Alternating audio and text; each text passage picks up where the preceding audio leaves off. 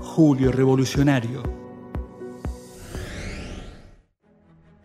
El 9 de julio de 1816, Narciso Laprida, diputado por San Luis y presidente del Congreso, leyó en voz alta para el resto de sus compañeros el texto que sería conocido como la Declaración de Independencia de las Provincias Unidas de Sudamérica de la Corona Española.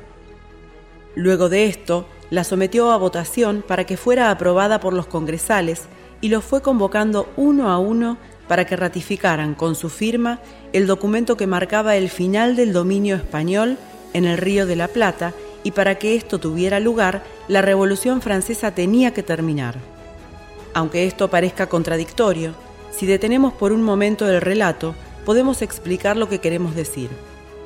Si pensamos a Napoleón Bonaparte como heredero de la Revolución Francesa y encarnación de algunos de sus legados más importantes, su derrota definitiva en Waterloo en 1815 no solo significó la desaparición de su imperio, sino también la vuelta de los Borbones al trono y el intento por reinstaurar el antiguo régimen en Francia y en toda Europa. En este contexto adverso a todo lo que oliera revolución, república, soberanía popular, fue que se convocó a un congreso que debía reunirse en San Miguel de Tucumán en marzo de 1816 y como sabemos, fueron estos hombres los que terminaron declarando la independencia, cuando quizás el contexto no era el más favorable para una decisión de este tipo. Pero la independencia del Río de la Plata no fue la única. Las abdicaciones de Bayona, es decir, la farsa por la cual la corona pasó de Carlos IV a Fernando VII y de este a Napoleón y por último a José Bonaparte, hermano del emperador, sumergió España y su imperio en una crisis que terminó con la pérdida de la mayoría de los territorios americanos por parte de la corona y no porque hayan pasado a manos de Francia, sino porque se convirtieron en nuevas repúblicas. La Junta de Gobierno que se conformó en Buenos Aires el 25 de mayo de 1810 es parte del proceso de resistencia a la ocupación por parte de Francia de España. Una gran parte de la sociedad española resistió el cambio de monarca y proclamó su lealtad a Fernando VII. En 1808 en muchas ciudades españolas se formaron juntas de gobierno que desconocieron a José I como rey legítimo y proclamaron a Fernando VII como único rey de España. Estas juntas reasumieron la soberanía que según ellas había quedado vacante ante la prisión del rey y proclamaron que gobernarían hasta el regreso del monarca.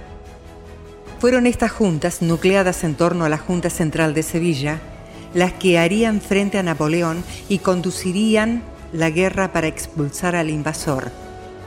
En ese mismo año también empezaron a conformarse juntas de gobierno en el territorio americano. Pero en este caso, la formación de juntas en América encontró resistencia no solo por parte de los franceses, sino de las autoridades virreinales, pero también por parte de la Junta Central que decía gobernar en nombre de Fernando VII. El temor era que detrás de estas juntas americanas que declaraban fidelidad a Fernando VII se ocultaran otros intereses, como la búsqueda de la independencia de la monarquía española. Vale entonces preguntarse por los intereses de la Junta que se formó en Buenos Aires en 1810. Si esto es así, si las juntas en América surgieron para buscar la independencia de España, ¿por qué en el Río de la Plata pasaron más de seis años entre una cosa y la otra?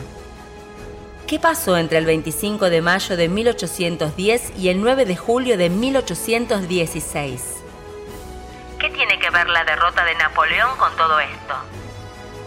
Sobre esto nos volveremos a preguntar en el próximo micro para cerrar nuestro julio revolucionario.